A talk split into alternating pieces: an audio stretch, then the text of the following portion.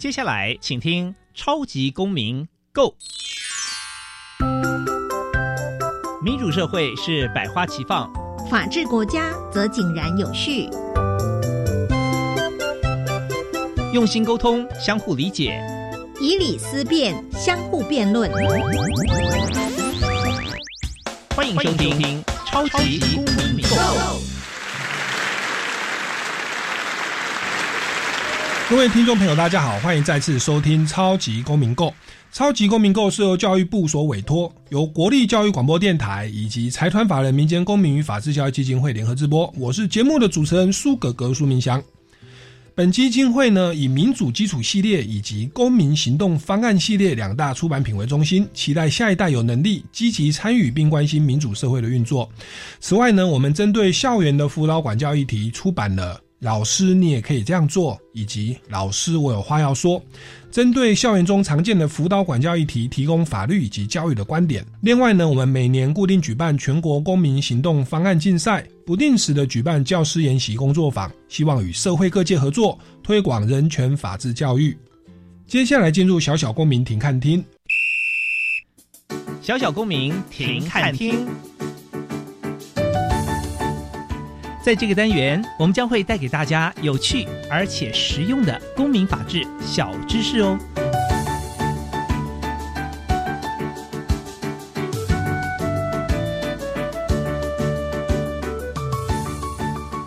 民主基础系列丛书各学龄阶段均包含了权威、隐私、责任与正义等四个核心主题。民间公民法治教育基金会目前已经出版的儿童版、少年版。公民版等等不同学龄阶段的教材。接下来进入公民咖啡馆。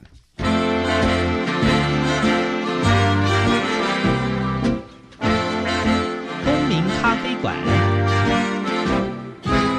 倒杯咖啡，跟我们一起在公民咖啡馆分享近期最具代表性的公民时事。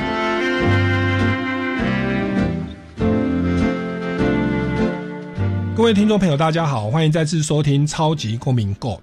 那我们这个礼拜呢，持续为您邀请到的是之前啊，曾经来到我们节目当中的瞿德渊校长，掌声欢迎瞿校长。谢谢，谢谢主持人，各位听众大家好。是。那徐校长啊，在之前的节目跟我们分享了有关于法治教育以及这个环境教育的议题哦。他本身有三十一年的期间在我们的小学担任校长。那退休之后呢，目前在宜兰的头城的农场哦担任执行长哦。那也在出版社哦来宣导一些很多的这个教育的概念哦。目前也担任民间公民法治教育基金会的董事，是对不对？那想要请教一下啊，就因为我们今天的主题，想跟你聊聊一下，就是您这三十一年来在我们的基层的教育，特别是小学哦。那那我个人之前曾经担任过家教，嗯，那我担任家教的时候是小学的家教。哦，那个时候让我有一些震撼哦，因为 我我本身是先担任大学讲师，嗯，那就好好的上课，OK，顶多课程加一些笑话哦，有趣一点就好了。可是我那一次我担任那个朋友的小学生的家教，我发现我一个小时里面有大概有一半的时间都在管秩序。您教几个小朋友？教两个，一个哥哥，一个妹妹。那那一堂课可能四十分钟，他二十分钟，他们就一直打闹。然后我发现他们坐下来哦，要专心听我，嗯，好好的论述，对他们也是非常的困难。是。那那结果，因为我我没有小学教育的背景，因为我我是直接就是在大学担任讲师，我预设学生大概是十八岁可以坐的正哦，仔细听，哇，那个时候给我震撼很大。结果后来我就没有再当，吓到了，我被吓到了。我发现其实我不太适合担任小学 小学的老师哦。那那那个徐校长，你本身是台北市立教育大学，所以毕业的哦，所以本身对于小学的教育算是。非常的科班的出身，您是不是跟我们分享一下？像这个算是辅导管教，是。您在您针对这个小学的教育的心理学啦，或辅导管教上面有没有哪一些技巧，或者是哪一些理念，可以给我们这些外行人或者是父母亲来做参考的？是，其实主持人呢因为您当时的环境是家教嘛，对，对不对？所以小朋友也不会太觉得他是在上课。是那我相信这两位小朋友应该在学校里面的班级课堂当中，啊、不会是如此。啊、不过也确实啦，这个就像小学跟幼儿园的老师啊，他们必须要接受这样的一个挑战，因为毕竟孩子年龄小，他能够专注的时间也比较少。嗯，那、我想那位两位小朋友，因为他平常大概也都已经上课上很久了，回到家里面总是要轻松一下，嗯，而且有那么帅气的哥哥来，他也不会觉得是在学校里面严肃的老师，是啊，所以可能就比较开放一点，是那、可能也就会让您招架不住啊啊啊！但是我想他们在学校里头应该还是会比较专注一些才对。啊不过这也正是啊，我们现在学校老师啊，在进行班级经营上面的很大的一个挑战。嗯，因为我们现在的孩子其实他们有越来越多的自主权。嗯，所谓以前威权或者权威式的管教方式已经呃不入流了。嗯而且我们现在对于学生的受教权，也就是学生的人权啊，应该是把它放在第一位。所以对于老师来讲，如果老师的心态不改，方法不变，那他一定会在这个班级经营、辅导管教上面会遇到很多的挫折与麻烦。嗯当然，所谓的挫折是老的一套可能行不通，嗯，而且可能没有效，嗯啊、那麻烦就是很可能会有法律上头的责任，甚至可能会被因为啊、不当的处罚、不当的体罚而变成不适任的老师。最严重者就是他可能有法律上头的被告诉的问题，甚至很可能职位也难保。是所以对于啊、呃现在的老师而言，他是不是能够跟得上我们的法令的制定，嗯能够把观念啊、做一些调整？呃，这一点其实是相当重要。嗯其实当然了，这也不是只有老师啊，家长也是一样。嗯，像我们现在有家庭呃暴力防治这方面的、啊，如果家长在家里头，呃，也采用了对孩子不利甚至过度的这种处罚的方式，一样处罚。嗯哦，我以前呢、在我孩子还很小的时候，嗯，我记得他们在很小的时候到美国、到加拿大去他们的阿姨家。有一次，我女儿在家里面大哭嗯啊，呃，不晓得什么原因，因为我不在现场，但是很快的，呃，听说隔壁邻居就去报报案了。嗯啊，警察就上门了。嗯，但是在那个二十多年前啊，我们听到这件事情，就觉得这非常光怪陆奇，这有什么好告的呢？但是现在如果家里面的隔壁邻居出现小朋友一直大声的哭闹，嗯甚至如果有大人在那边责骂孩子，可能隔壁的邻居也会用相同的方式去报警处理。我举的这个例子就是说，其实，在这些年来，我们在台湾对于儿童人权的保护。嗯。啊，我们师长们对孩子的管教态度与方式上头，已经有了很大的转变。啊，也就是我们的人权教育其实是还蛮扎根的，嗯甚至我们的小朋友他都知道他要自保的方式。嗯啊，因为我们在课本里面。在课堂上头，常常都会跟孩子们耳提面命：当你遇到了这些困难，遇到了不当的对待，你该怎么去处置？啊，你该打什么样的电话？啊，你该向哪些人求救？啊，这都是我们现在在教育当中不断的跟孩子们做这方面的一个宣教和提醒，所以在某些程度上头，我们其实也呃跨了一大步。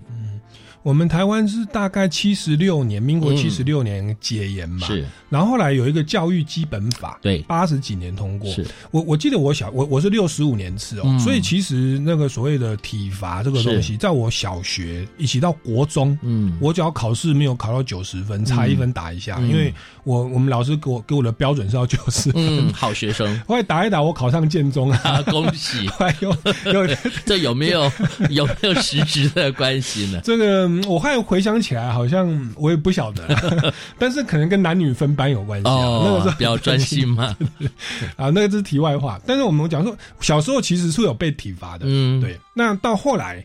等我担任老师之后，我们再去研究哦，台湾民主开放一样啊，民主法治、人权的观念起来了，嗯，它也就落实到了学校，落实到了家庭，乃至公务员的体系，甚至军中的人权都有。对，那传统上是特别的权利或特别法律关系嘛。那现在已经变成比较重视人权了，那就会变成我们老师，像我我这这一代的老师是小时候是被打的，嗯，长大的当老师，我们潜意识里面会觉得哎。哇！现在小朋友的人权已经开始喧宾夺主了，反过来霸凌老师，还结合外面的帮派。对我们看新闻，哇，真的是吓死人！而且老师动辄得咎，嗯，对不对？那校长，您您自己在这个小学的这个实务三十一年的经经历，我相信应该有很多这种教评会或者学生的家长哦的这种的事件，哪些状况是您认为？最常发生的这个师生之间或学生的家长这边会跟学校方来投诉的。是，呃，我也必须要说，我们以前可能也是用同样的方式去处理。啊，甚至我还记得，呃，我最早在担任学校训导处的组长的时候，对于学生也很可能会用比较训斥的方式，啊，来去处理学生的这个行为上头的问题。但是那个东西，如果拿到今天来看的话，应该就有违法之余了。那当然，现在也因为大家对于辅导管教的态度以及我们法令的一些改变啊，那呃。不免会让老师们觉得，哎，我好像少了好多对学生行为改变的工具，嗯啊，尤其是啊，我都还很印象深刻的是，当初才刚说教育部说要严禁体罚这件事情，对于我们来讲都是很大的冲击，对，觉得怎么有可能呢？哦，但是现在都觉得，哎，你体罚。你怎么还在体罚呢？对，也不过就这十几年当中，很我相信绝大部分的老师，他今天应该不会再用体罚的方式，因为我们知道体罚啊，他可能也只能收短暂之效，嗯，哦，是没有办法真正的去解决问题，嗯，呃，就以我现在啊，在头城农场，我们常常在带游客啊，那当游客一听说，哎，我是个校长。他马上说：“哎呦，我以前好怕校长啊，哈，都不敢进校长室。那肯定校长跟同学之间的距离是很大的，对啊。然后会有不少的游客会反映，他以前被不当体罚，而对老师会有不好的观感。是那由此可证，这个不论是他心里有冤屈，或者呃印象很深刻，对老师所留下的不是尊敬。”对，而是一种愤怒，可能是一种仇恨。对啊，如果他是因为功课不好哦，来来接受处罚，他一定会觉得心有不甘。对啊，我又不是呃行为品性不好，嗯啊，那一分一下到底做什么呢？哦，呃，因此呢，这个体罚的这件事情啊，说实在话，真的是应该要彻底的去做一些。改变，而且是应该是禁绝的。对孩子的心理发展好像不是很健康。我那时候倒没有，因为我的小学老师班导是个体育老师啊，所以他们我小时候是有被体罚过。他有时候教我们打篮球的时候，所以你知道我现在我不打篮球的。嗯，那个时候我是篮球的校队哦，因为我个头高。可是因为他小时候是那样的一个环境，我倒没有愤怒，我倒是害怕。嗯，我我现在只要打。要我打篮球，我会想起我小时候阴影会存在，嗯，被逼着带球上篮两次没有就要罚站或什么，甚至是赏耳光之类的小时候的事。那我毕业之后，我回我有时候回去看老师，我发现我会去看高中跟大学的老师，可是我不会去看小学的老师，因为我害怕。嗯，我倒不是讨厌他，我是觉得哎，我小时候是畏惧他的，是对，是。那那那所以其实回回回想起来，这个好像对于小朋友的。这整个身心的发展并没有到非常的健康。是，呃，我们以前呢，我记得我还在担任校长的时候，那个时候是郝龙斌市长。郝龙斌市长啊，在每一次的校长会议当中，他一定要重述一件一个故事，也是他亲身的经历。他说他到现在啊，唱歌拿起麦克风不敢唱歌哦啊，为什么？就是因为他小的时候上音乐课的时候被老师打了一巴掌，老师说他五音不全。嗯自此之后，他就更没有信心来去唱歌了。没错，其实对这些大人物而言，呃，纵使他以前的那个家世的背景啊、仍然会受到这么重大的心理的创伤，那就更不用说我们一般人。那当然，对于孩子的幼小心灵而言，我们照理说应该是要让他快乐的来学习。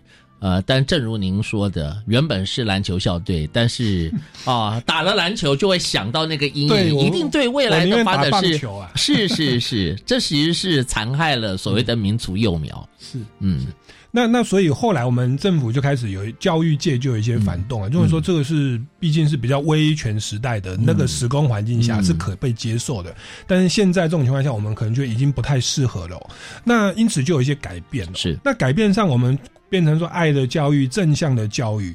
那在校园的实际操作上哦，嗯。特别是小学生，嗯。我之前觉得小学生很皮呀、嗯。那您担任校长，在第一线的现场哦，这个整个人权的保障，我记得教育部有颁发一个呃学校定定教师辅导与管教学生办法。注意事项。注意事项，对嗯，然后里面就有很多算是非常比较捍卫人权的一些方法，是不是也跟我们呃分享一下？就是这样的一个注意事项跟规定，它在第一线的嗯实务运作上，嗯会不会遇到一些挑战跟困难？这是必然的嗯啊！我就说，呃，如果像我们这一代的老师们哈、从以前小的时候，大大概都是一路打上来的对，啊。等到自己在教的时候，刚开始可能还是沿用老套、老方法，然后法令观念的改变，在适应期上头，毕竟会经过一段的阵痛期。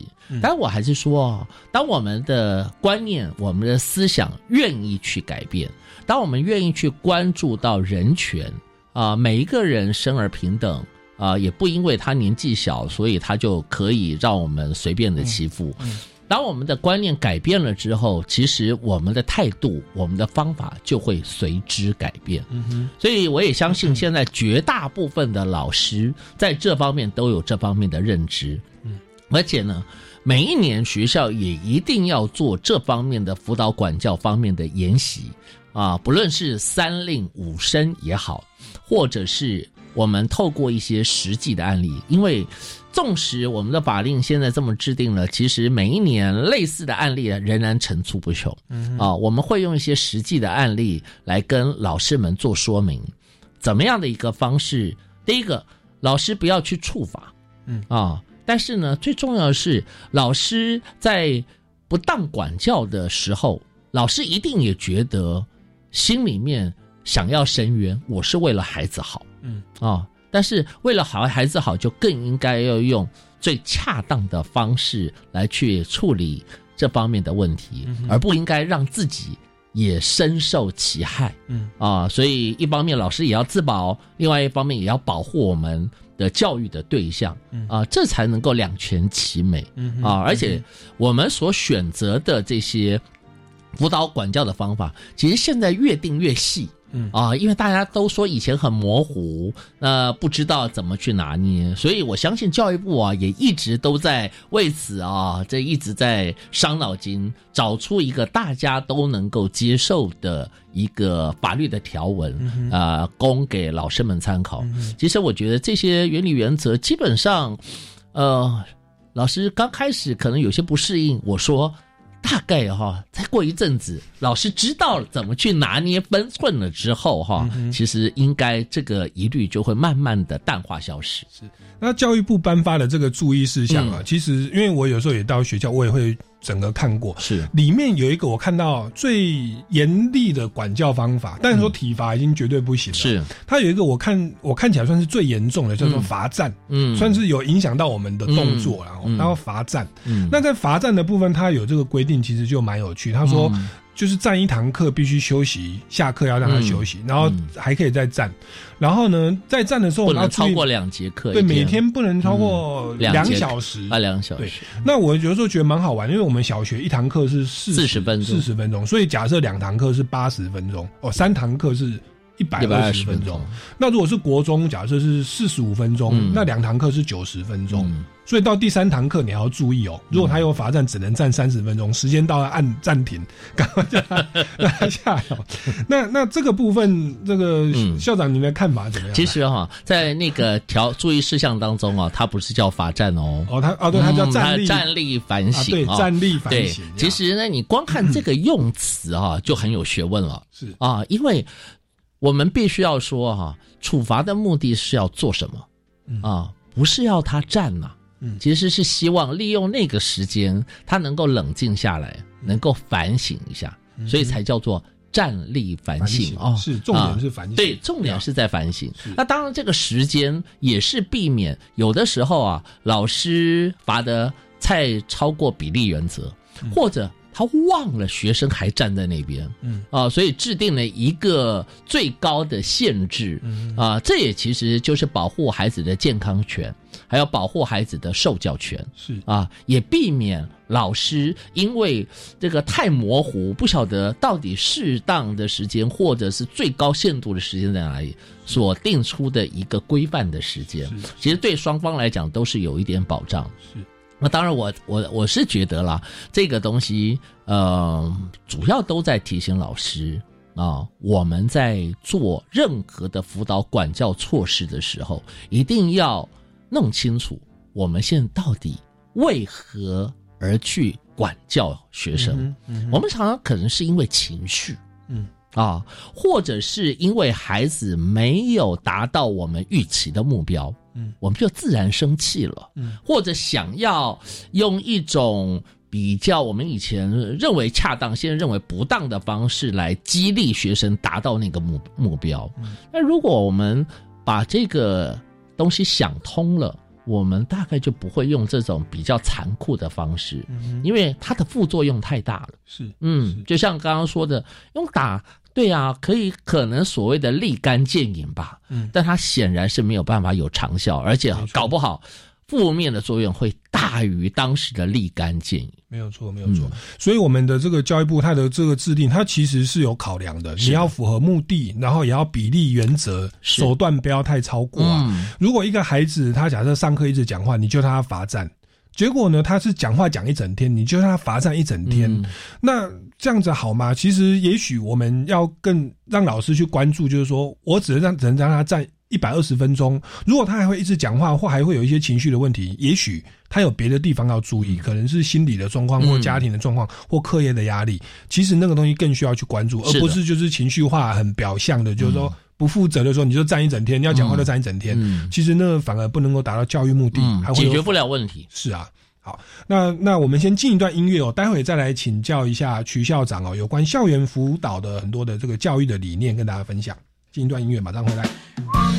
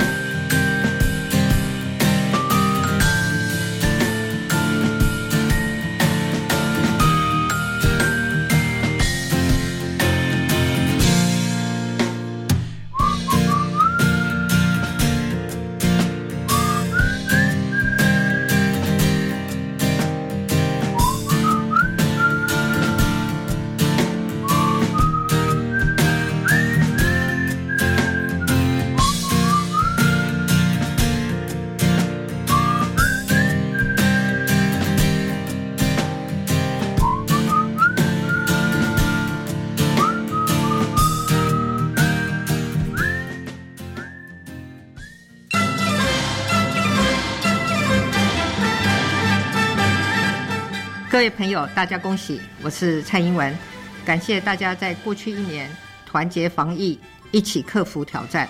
新的一年，我们继续同心协力守护台湾，祝福大家平安健康，扭转乾坤，新年快乐！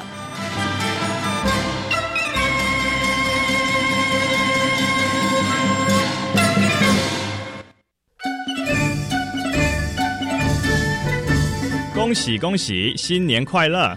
从四月三号开始，请记得每周六下午两点收听国立教育广播电台彰化分台《Living in English by Deb》。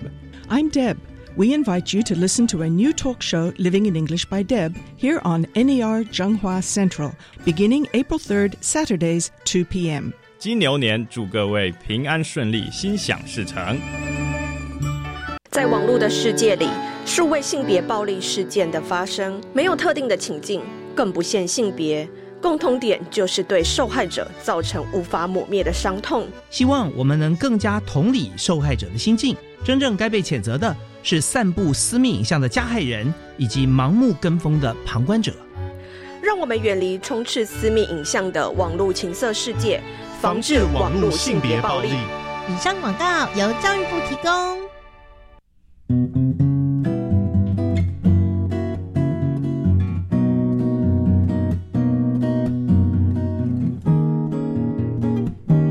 我是苏命苏米恩，你现在收听的是教育电台。哦，朋友们就爱教育电台，耶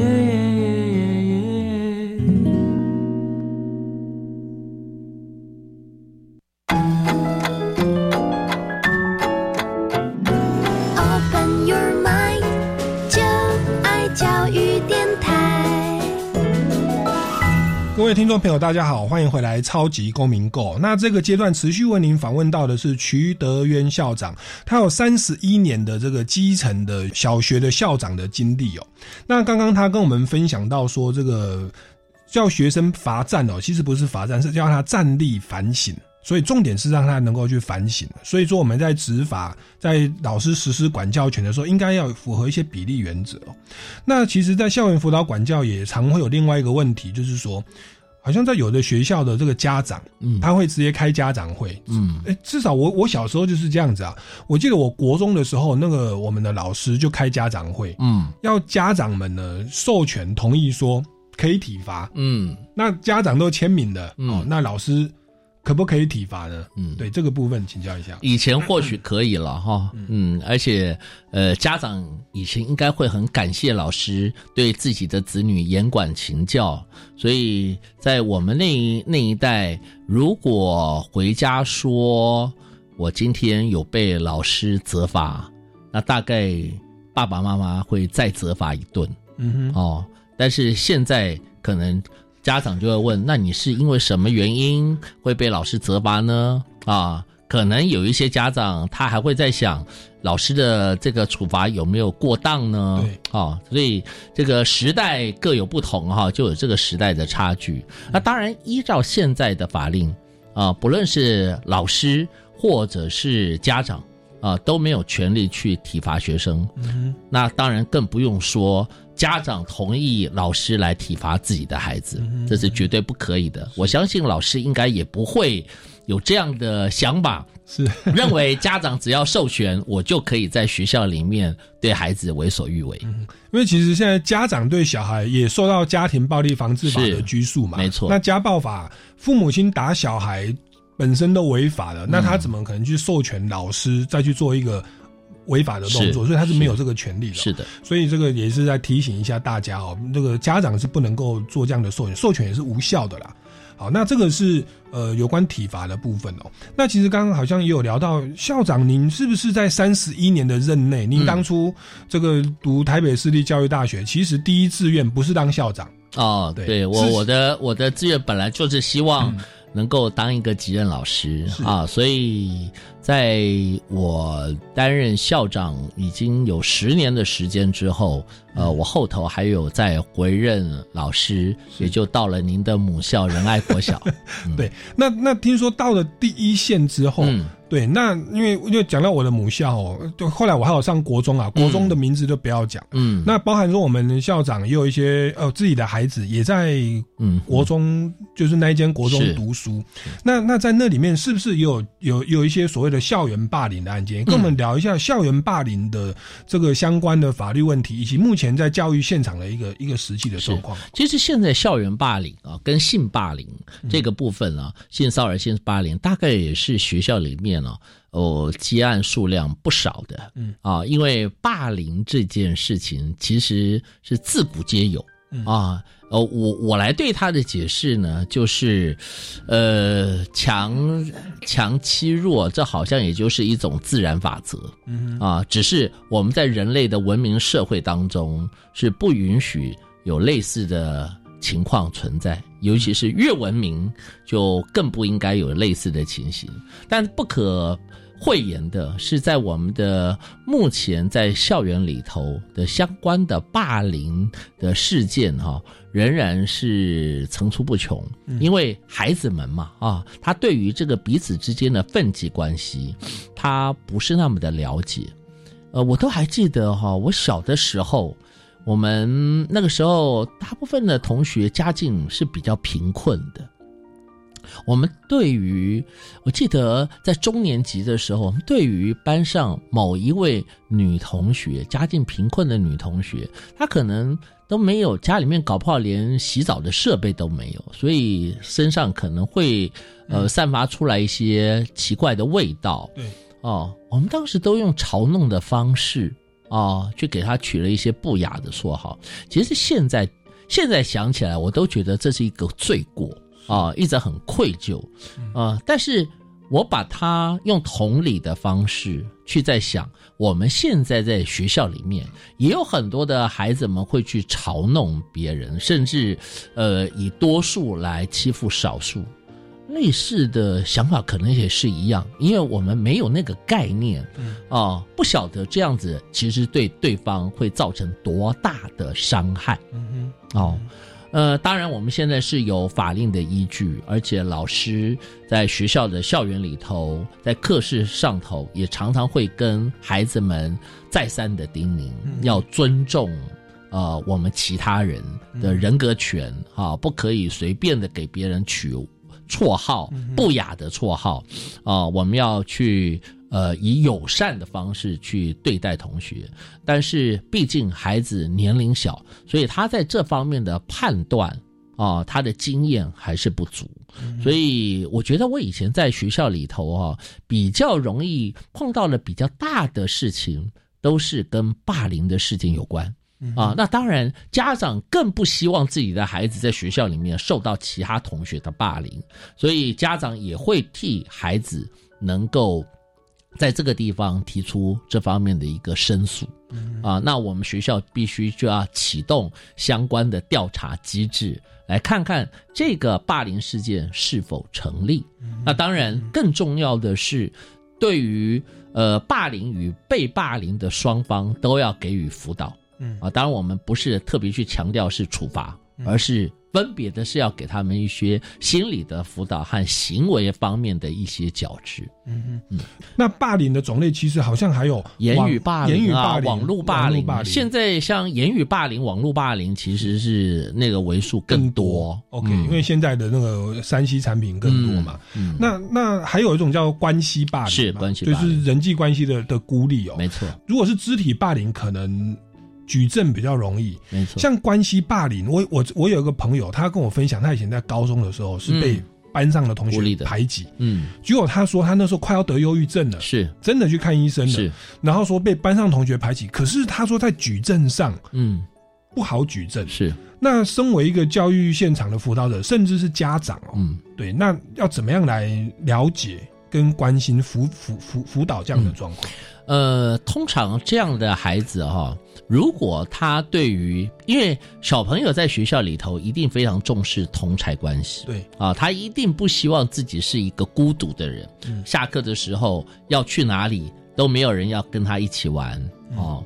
呃，我们在学校里头确实，呃，偶尔都会碰到这样的孩子。有的孩子他会比较敏感，他觉得他被孤立，嗯。但是 maybe 是他自己也没有跟其他的同学保持比较呃友善的关系。嗯。但是另外一种很可能就是真正所谓的关系霸凌了。啊、那其他的同学故意去孤立他、排挤他，不让他融入这个团体，呃，所以家长和老师其实不难看到这些真相。嗯。啊，有的时候很可能，呃，家长在跟孩子们在聊天的时候，孩子就会禁不住会把他内心的苦楚跟家长来做这方面的一个表达。其实我们也很希望啊，我们的家长能够每一天都能够在孩子回来的时候跟孩子聊聊天，哎，听听看孩子今天在学校的一个作息生活哦。那另外一方面，如果有发现一些端倪，能够尽快的跟老师这边做一个反应和提醒。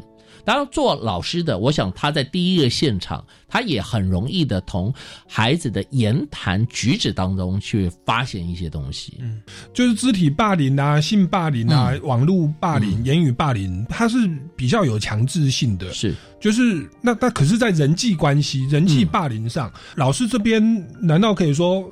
好，你们现在出去了不找他，我现在规定哦，那当然，你们下课一定要找他。那很可能这会造成关系更为紧张。对啊，嗯，是啊，那那所以我们在面对这种情况下，是不是在人际关系的部分，嗯，好像没有一个强制的手段？因为他的那个你不容易收集到证据嘛，啊、最重要的是在于整个班级气氛的营造上头。啊、要让孩子们去能够了解到，呃，被关系霸凌的人那个心情、感受。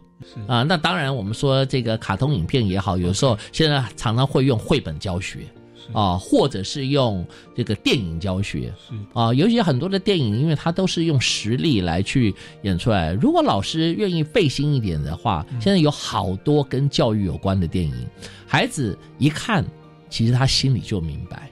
啊，他看到一个真实的一个影像，啊、有真实的故事，或者像低年级的话，可能那些绘本就足以吸引他们。嗯，这个同理心哦，是不只是带给孩子，其实老师也需要同理心，他要知道孩子们现在在想什么，是。需要的是什么，是。他为什么今天会做出这些呃霸凌的动作啊？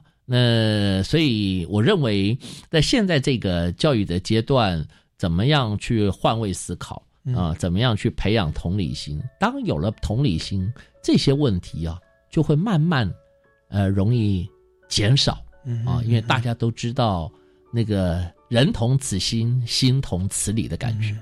所以这个，我觉得关系霸凌它就是一门智慧。老、嗯老师在处理这个，包含父母亲，有时候处理孩子之间的关系霸凌、哦，是就是有时候他们会结结群这样就讨厌某个人。是，其实不管是霸凌者或被霸凌者，他们的内心一定都有一些东西嗯是需要家长跟老师去、去介入。那我觉得这个是一个很棒的一个学习跟考验，因为它不是法律，是他不是说你打他了赔多少钱道歉，他没有那么硬。那所以在这边需要更多的智慧、嗯跟耐心、跟爱心去介入，是然后也包含在传递这种爱跟同理心的过程，它必须是柔性跟自发，多一些感性跟感动。那我觉得这一块其实是是很大的挑战，但是也很值得去做的。没错，呃，越是无形的东西啊，越需要时间去培养。是啊，嗯，而且刚刚我说，除了同理心之外，还有一个就是信任感。嗯啊、彼此之间啊，尤其是师生或者是亲子，当你信任感建立了之后，呃，孩子才会愿意把他内心的话说给师长听。嗯哼啊，而且是真心话。对。啊，因为有的时候关心霸凌，很可能真的是那个被霸凌者有某种的人格特质，对。啊，可能是他服仪不整，呃，或者卫生关系不好，甚至有些孩子就是出口成章啊，这个让人家很不很不舒服，所以才会造成这样的一个因素。所以双方可能都有一些地方是需要做讨论的。对，那可能那个小朋友也不自觉，对，没有没有工作经验，那可能家里就是这样讲话的。嗯，对，那其实这个需要老师多花一分心力去关注哦。嗯，好，我们先进一段音乐哦，待会再回来请教一下曲校长这个校园的相关议题。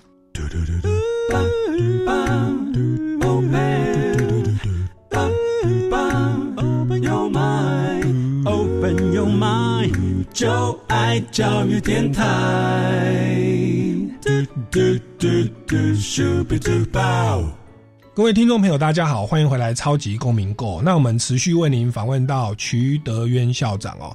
然后呢，他刚刚跟我们聊了很多，他在担任校长的期间哦，也面对这么多霸凌跟校园辅导管教的议题哦。那其实我们有提到说，教育部他有颁布一个命令哦，就是各级学校订定教师辅导与管教学生办法注意事项哦，这个非常的长哦。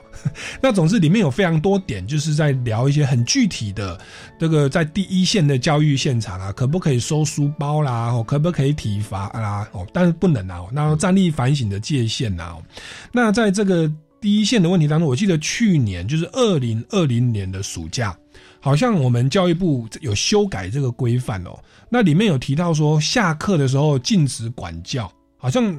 这个这个部分引起了这个教师会的一个觉得在实务运作上有会有一些困扰，那也有有一些反反应呐，后来教育部也做了修正哦。那这个案件的细节是不是请教一下曲校长？是。呃，其实教育部啊会做这么一个当时被教师团体认为不当的举措，教育部也有提出解释啊，因为这是跟儿童权利公约有关啊，那也就是孩子们的健康权或者说他的休息的权利哈，不应该被剥夺是。啊，当然。呃，可能当时的那个条文说的会让老师们觉得，哎，我在辅导管教的时候，通常都是利用下课啊，上课的时候都在上课，我怎么去辅导管教呢？那如果我今天要请孩子们，呃，缺交作业，请他在下课的时候补写。那不用下课，那用什么时间呢？这确实会造成老师在做这个班级经营、辅导管教的时候很大的困扰。所以后来经过再三的研议啊，教育部也从善如流，把这个内容哈稍做了一些修改。啊，那其实他也特别强调的，就是要给予学生合理的休息时间。我想这是合理的了啊。但至于什么叫做合理的休息时间，这一定跟刚才我们前面所讲的比例原则有关啊。当孩子有需要去上厕所的时候。啊，当孩子可能有生理的这方面，我们一定要不能让他不去处理这些问题。嗯，我们部里面去定定这些法令的时候，往往是因为有一些老师可能就是过当的去剥夺，譬如说整天都不让孩子下课。嗯哼，啊，虽然这个例子不多，但是这我想部里面一直想要去解决。啊，人权团体或家长团体对于学校老师不当处罚的这个问题，因此他才会想，在我必须要保障学生下课的这个休息的权利啊啊，一直待在那个那个地方，学生都没有下课，没有获得适当的休息，他其实他的受教权益也会受到影响，因为他下一节上课哪有什么精神还可以持续下去，这对他的健康权。也是有很大的一个侵犯，所以这大概是在呃两难之间呢，现在取得一个平衡啊。当然，我认为啦，剥夺学生的下课的权利哈，我以前我在当导师的时候也会用同样的方式，但是仍然就是说那个比例问题，还有就是哎这个东西啊到底有没有效哦？当然，我们必须要说，一定是有效，才会有很多的老师要在下课的时候让孩子们觉得，哎，因为孩子最看重下课嘛，所以为了要让他看重他应该做到的责任，所以用这个方式来去处理啊。因此，老师们才会觉得，如果我又丧失这个，我搞不好尚方宝剑都不见了啊。因此，现在就适度的去做调整。不过啊，我在最近。看到有一位老师的分享啊，我也觉得，诶，搞不好老师们呢、可以试试看这样的做法。这是一位国中老师在网络上头的分享，他说，针对这个议题啊，他对于自己的学生，如果真的需要在下课的时候啊，去呃对他进行辅导管教，呃，他就举了一个例子，他就把这个学生呢带在身边，当做是他的小秘书。嗯啊、因为这个孩子呢，平常在啊、呃班级当中确实是一个令老师伤脑筋的人物，但是他告诉孩子说：“你现在当我的小秘书，你来帮老师处理很多的事情。”其实老师有双重的目的，嗯一方面呢是他可以就近啊、看到孩子啊，第二个呢就是他给孩子另外一个学习的机会。而且只要这个孩子啊、表现得很好，他就给他鼓励肯定。嗯哎，没想到啊，最后是收效非常的好，嗯因为老师愿意看重这个孩子，孩子也就看重他自己。啊，第二个孩子在帮老师的时候，他丝毫没有感觉到老师是在管教他，嗯哼，而是老师在看重他。嗯，我想这只是一念之差。嗯啊，老师，我们现在谈到的是正向管教，其实这个老师就做了一个非常好的正向管教的一个事例。嗯啊，就纯粹同样是十分钟，嗯。那我们究竟是用什么样的眼光来去运用那十分钟，来给予孩子正向的辅导，还是比较负向的管教？嗯哼，这就是一一门艺术了。对，啊，我是想说，哎，透过这个老师的举例啊、他当时其实是希望教育部不用管太多，嗯但是我觉得他的这个例子其实还蛮让我觉得，哎，这个老师很有创意，而且他也愿意牺牲他自己的时间，嗯陪伴着这个孩子，也去利用这个时间鼓励这个孩子，让孩子建立他的自信，也培养良好的师生关系，嗯这不是一举数得吗？从刚刚校长这个分享，你觉得教育它真的是一门艺术？嗯，它它不是像法律一样一把剑劈下去，是的，是的，界限就在哪里？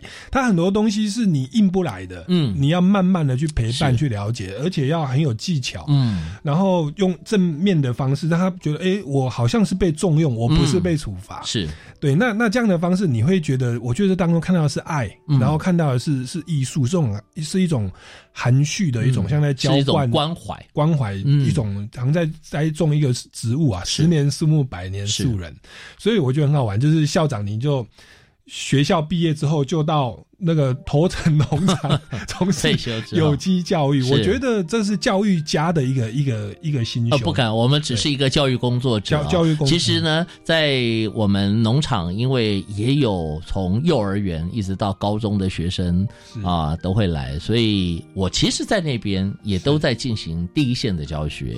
那也有很多的老师也在看，诶，那这一位曾经是校长的哈，那他怎么样来带我们的这群孩子们进行生态的导览？怎么样去维持他们的秩序和专注度？啊、其实每一次的这样的活动，对我而言。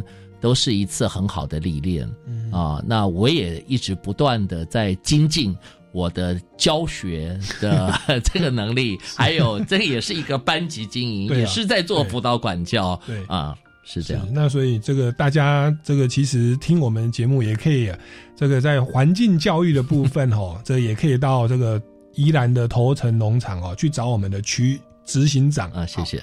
那那其实我们听众朋友可能会好奇啊，我说我们教育部怎么没事哦，在二零二零年要改这个规定？其实跟大家报告，我们政府就是台湾，它虽然没有加入联合国，可是对于联合国的很多国际人权公约，是我们之前大人哦有所谓的两公约那在前阵子就是关于儿童的部分嗯，有一个儿童权利公约哦。那儿童权利公约其实我们没有义务要遵守，可是我们国内其实已经三独通过一部法律是《儿童权利公约》的施行法。嗯，我们把国际的儿童权利公约的内容当成在我们国内有这个法律的效力哦。那一旦有法律效力，它就必须落实到所有的行政命令。没。错，那那我我去年也有去研究了一下这个权利公约，其实蛮有趣的。就是孩子的生存权、健康权、受教权，这个我们可想而知嘛，嗯不能家暴哈，要照顾就学的权利。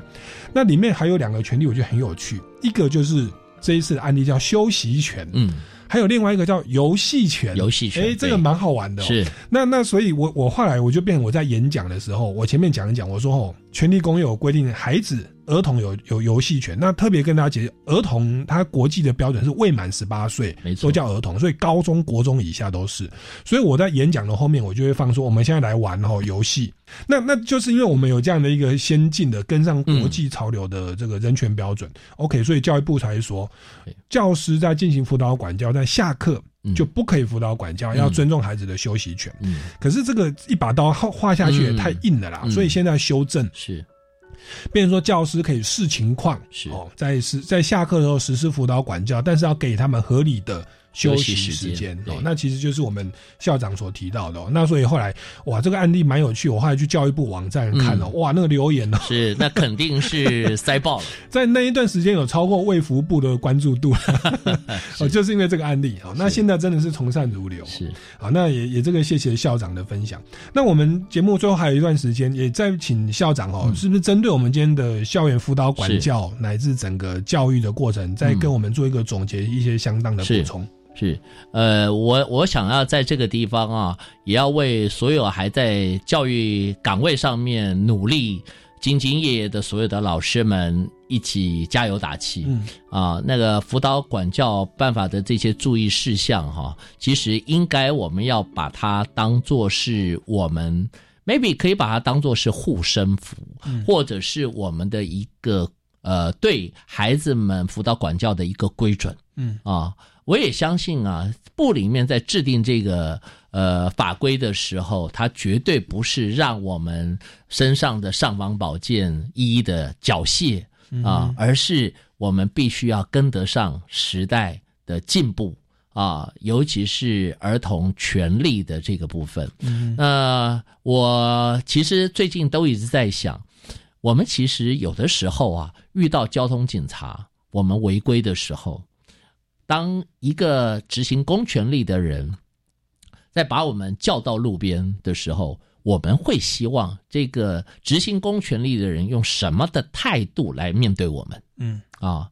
那我们究竟可不可以跟他申冤呢？啊，所以同样的是，现在我们看到的警察，其实台湾的警察都很友善了啊，绝大部分他不会用很严厉的口吻去面对你们。您看，警察都是如此了，嗯对于民众，那我们对于学生，其实站在他的立场去想，怎么样去呃修正他的错误的行为，绝对不是一巴掌打过去，嗯也绝对不是让你长时间的在那边罚站啊，而是应该要让他知道什么是对的行为。为什么那是对的行为？引导他向善。当然，对于某些曾经受过一些伤害，尤其是孩子可能啊、叛逆不到，对于这样的老师，也许是很难想象说，我怎么样跟孩子好好的说。但是，我想那些孩子，他一定原本不是这个样子啊，反而是越是遇到这样的孩子，我们就越需要有耐心，越需要有爱心去辅导他们。嗯他们才会愿意去接纳你对他的意见。嗯那我们现在在这个注意事项后面，其实都有好多的表列的项目啊。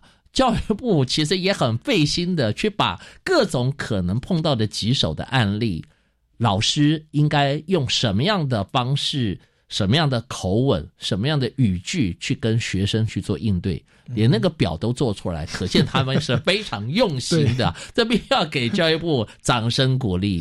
至少老师们，你去看一看，你就会知道，我可以用换个方式来讲，换个面孔来讲，换个语气来讲，也许您就会发现效果真的会是不一样。我们希望大家一起为我们孩子的受教权、为他们的权益，还有我们的专业权是啊，一起来努力。是。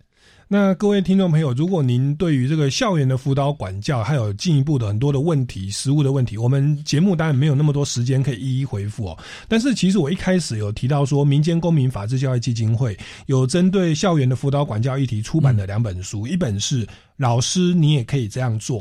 第二本是《老师，我有话要说》。那其实如果有需要的话，你也在教育现场，甚至你是学生的家长哦，你也可以来看一下这个书，大概知道说学生跟老师他们管教辅导的界限哦是在哪里。好，那各位听众朋友，如果还有对于本节目有任何的问题，也欢迎到超级公民购脸书粉丝专业来留言，或到民间公民法治教育基金会的脸书粉专或官方网站来追踪相关的讯息。那今天非常谢谢徐德渊校长哦，来到我们节目现场跟大家分享这么多有趣的、有意义的的观念哦。那各位听众朋友，我们就下个礼拜六下午三点零五分，欢迎大家再次收听超级公民购，我们拜拜，再见。谢谢主持人，大家拜拜，拜拜。